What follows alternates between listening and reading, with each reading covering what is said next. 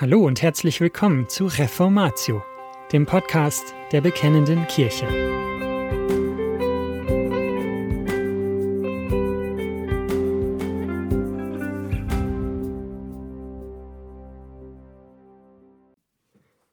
Die Top 10 unserer Götzen Teil 2 von Ludwig Rühle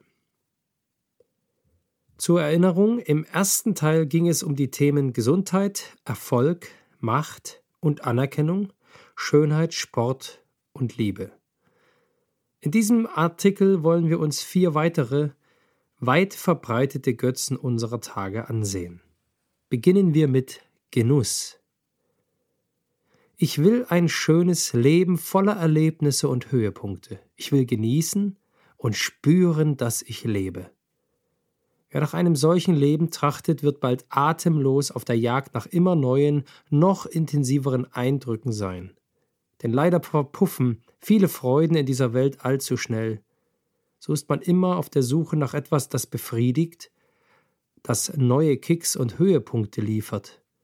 Man pflegt seine Hobbys, betreibt seine Kulte und ist ganz schnell dabei, den eigenen Genuss, das eigene Glück und das Wohlgefühl für das Wichtigste im Leben zu halten. Mit diesem Götzen kann man auch wunderbar Gottesdienst feiern. Die Lieder, die Botschaft und das ganze drumherum müssen dann so gestaltet sein, dass man sich gut fühlen und etwas spüren kann. Familie. Eigentlich klingt es doch sehr gut und fromm zu sagen, die Familie gehe einem über alles und sei der Mittelpunkt des Lebens. Da vernachlässigt man schon einmal das Bibellesen, das Beten und den Gottesdienstbesuch wegen der Familie. Da dreht sich alles nur noch um die Kinder und ihre Wünsche. Da ist kein Trost mehr möglich, wenn der Ehepartner nach all den Jahrzehnten gestorben und man nun allein ist. Die Familie ist eine Erfindung Gottes, die ihm am Herzen liegt, aber wir dürfen sie nicht zum Fixpunkt, zum Zentrum unseres Lebens machen. Ein Christ findet den größten Trost in Christus, selbst wenn er etwas so Schreckliches und unfassbar Trauriges wie den Tod des eigenen Kindes miterleben muss. Das heißt nicht, dass Christen nicht trauern oder etwa kein Mitleid mit Trauernden haben dürfen. Der Tod ist etwas Grausames, denn er ist der Sünde sollt, die Folge der Sünde. Schauen wir auf Abraham. So viele Jahre hatte er auf seinen versprochenen Sohn gewartet, und dann sollte er ihn Gott opfern. Die Frage war nicht nur, ob Abraham Gott wirklich vertraute, dass er seine Verheißung erfüllt, auch wenn es durch den Tod des Verheißenen menschlich unmöglich schien. Die Frage war auch, ob Isaak, der lang ersehnte und geliebte Sohn, oder ob Gott die erste Stelle in Abrahams Leben einnehmen werde. Doch wie war es dann bei Isaak und Jakob? Wie viel Leid und Not haben sie auf ihre Familien gebracht, weil sie einige ihrer Familienangehörigen über Gott und seinen Willen stellten? Deshalb finden wir neben den vielen Geboten zum Bewahren, Stärken und Lieben der Familie auch sehr ernste Worte in der Bibel. Und das nicht nur im fünften Buch Mose, wo sogar die eigenen Familienangehörigen vor Gericht gestellt werden sollen, wenn sie Götzendienst betrieben haben. Jesus selbst sagte, wenn jemand zu mir kommt und hasst nicht seinen Vater und seine Mutter, seine Frau und Kinder, Brüder und Schwestern, dazu aber auch sein eigenes Leben, so kann er nicht mein Jünger sein. Lukas 14, Vers 26. Es geht an dieser Stelle nicht um buchstäblichen Hass auf die eigene Familie, Jesus bringt hier auf sehr eindringliche Weise zum Ausdruck, dass die Beziehung zu ihm über allen anderen stehen muss. Familie ist wichtig. Und Jesus ist kein Konkurrent für die Familie. Im Gegenteil, er betont an anderer Stelle unsere Verantwortung, uns um unsere Familie zu kümmern. Er selbst kümmerte sich um die Versorgung seiner Mutter, als er unter unsäglichen Schmerzen am Kreuz litt. Doch Jesus muss über der Familie stehen. Sex. Gott schuf Sex zu seiner Verherrlichung und uns zur Freude. Der Mensch hat daraus einen der schlimmsten Götzen gemacht. Werdet auch nicht Götzendiener, so wie etliche von ihnen, wie geschrieben steht, das Volk setzte sich nieder, um zu essen und zu trinken und stand auf, um sich zu vergnügen. Lasst uns auch nicht Unzucht treiben, so wie etliche von ihnen Unzucht trieben, und es fielen an einem Tag 23.000. 1. Korinther 10, 7 und 8. Pornografie ist Götzendienst. Und dieser Götze fordert viele Opfer. Es gibt kein Free Porn. Unzählige Frauen wurden misshandelt und regelrecht versklavt, erlitten und erleiden entsetzliches Leid. Auch Abtreibungen gehören in dieser Szene zum Alltag. Menschen werden zu Produkten. Sie werden zu einem Stück Fleisch, das zur Befriedigung anderer degradiert wird. Unzucht wird vermarktet, um Menschen in ihrer Unzucht zu fördern. Wer Pornografie konsumiert, beteiligt sich am Götzendienst und damit auch an diesen Sünden. Flieht vor diesem Götzen. Selbstmitleid. Manche Menschen haben gar nicht so sehr mit den bisher aufgezählten Götzen zu kämpfen, und zwar aus dem einfachen Grund, weil sie diese Dinge, die schnell zu Götzen werden können, nicht besitzen. Sie haben kaum Geld, kein besonderes Aussehen, kein Erfolg, keine herzliche Familie und so weiter.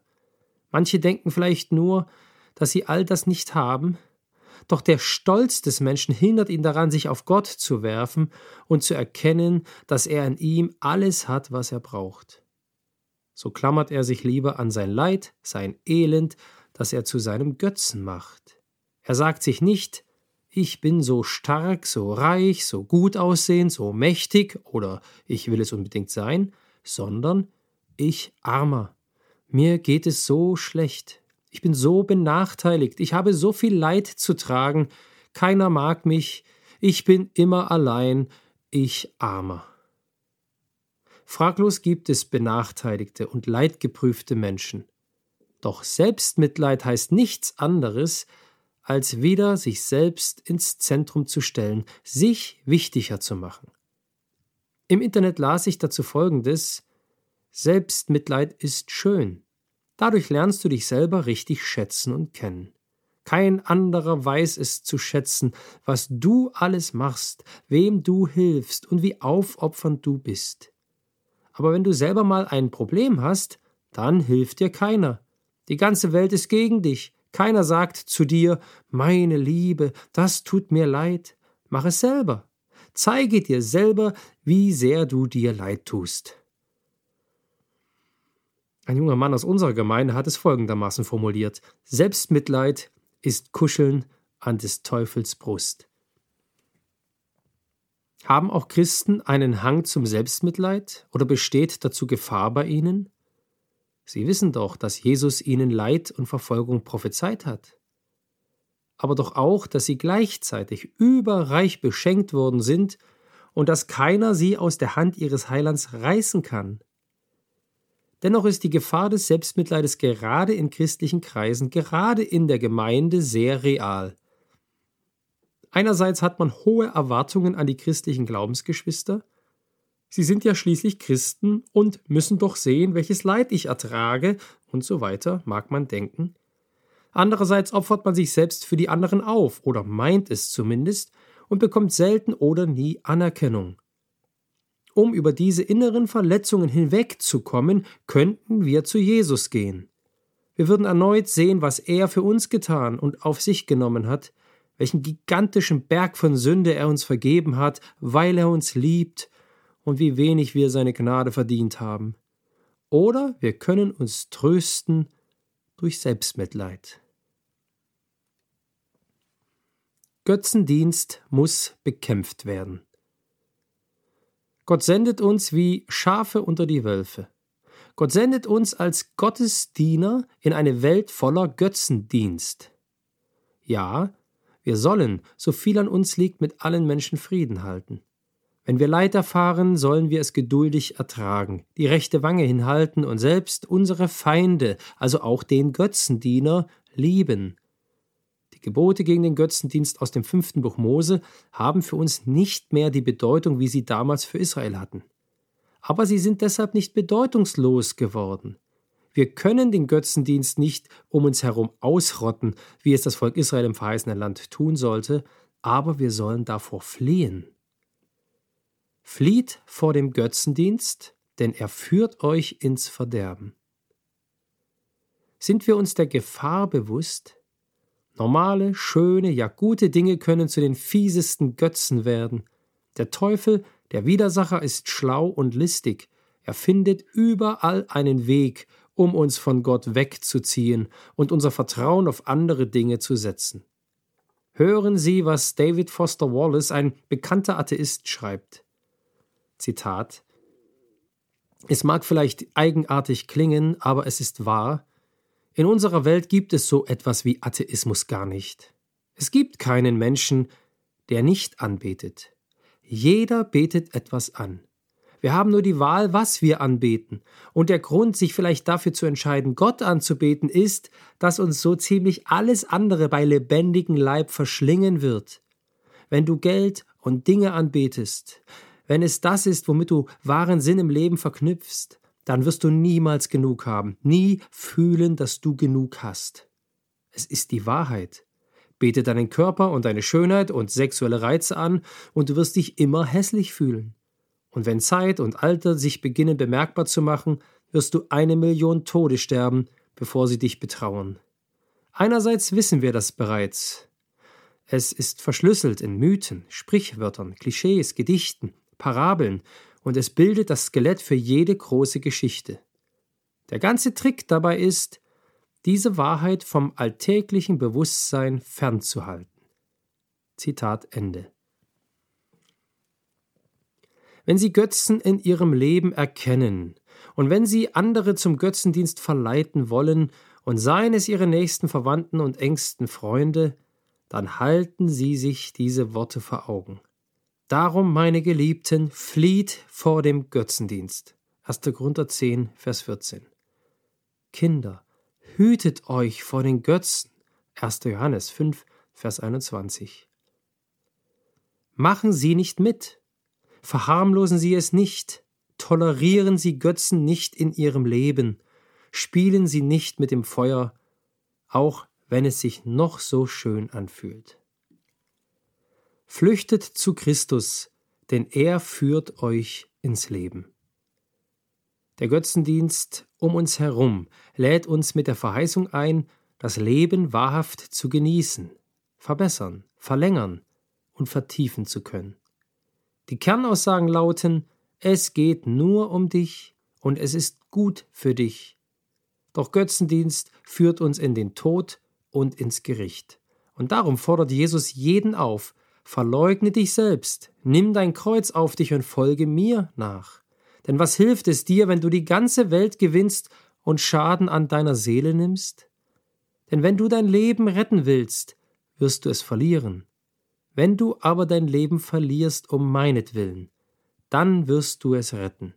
Lukas 9, 23 und 24. Jesus über alles zu stellen, ihn als Herrn und Gott anzunehmen und ihm nachzufolgen, auch durch Leid und Entbehrung, heißt, das wahre Leben zu finden.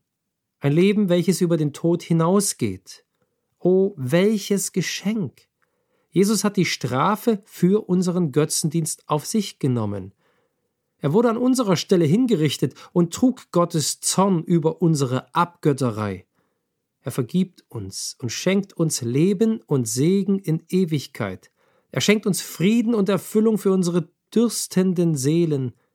Nie werden wir Erfüllung in der Befriedigung aller unserer Bedürfnisse und Begierden finden, sondern nur in Gott. Dafür sind wir geschaffen. Doch auch wenn wir Christen sind und den Heiligen Geist haben, bleibt das sündige Wesen, solange wir in dieser Welt leben, in uns.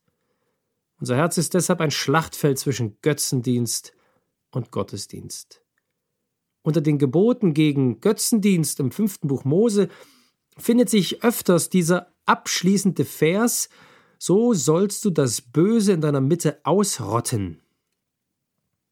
Das Böse in unserem Herzen kann nur Jesus ausrotten. Er ist dafür am Kreuz gestorben. Gibt uns seinen Heiligen Geist, und wirkt in unserem Leben. Und darum bedeutet der Kampf gegen die Götzen immer zuerst mehr von Jesus zu erstreben, sich mehr mit ihm und seinem Wort zu füllen, mehr von seiner Liebe und Herrlichkeit zu erkennen.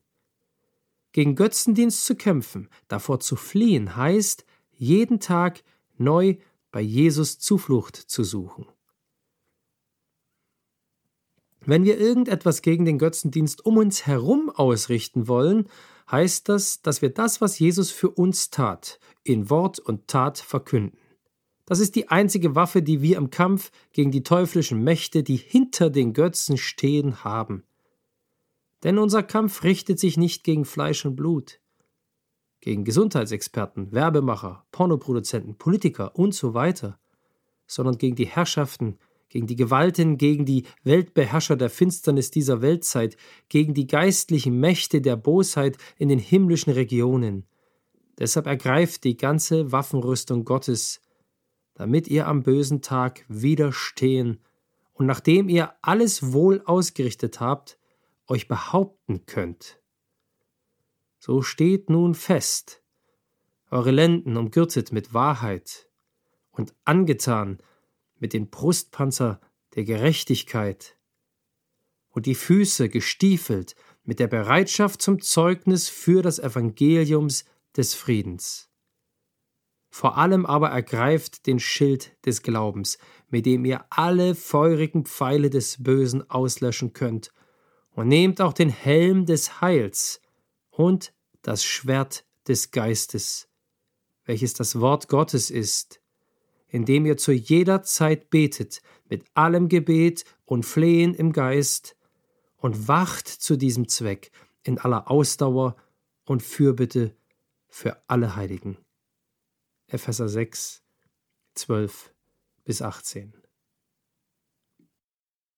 Und das war's schon wieder mit dieser Folge von Reformatio. Wenn Sie selbst eine Frage an uns haben, laden wir Sie herzlich dazu ein, uns diese zu schicken. Besuchen Sie uns unter www.bekennende-kirche.de/fragen und nutzen Sie das dortige Formular. Wir werden Ihnen darauf antworten und, so Gott will, Ihre Fragen klären. Außerdem können Sie auf der Seite der Bekennenden Kirche wie gewohnt die Beiträge aus der BK lesen, die Zeitschrift abonnieren und unsere Arbeit mit einer Spende unterstützen. Alle Links finden Sie auch in der Beschreibung dieser Folge des Podcasts. Wir bedanken uns fürs Zuhören, wünschen Ihnen Gottes Segen und sagen Tschüss. Bis zum nächsten Mal.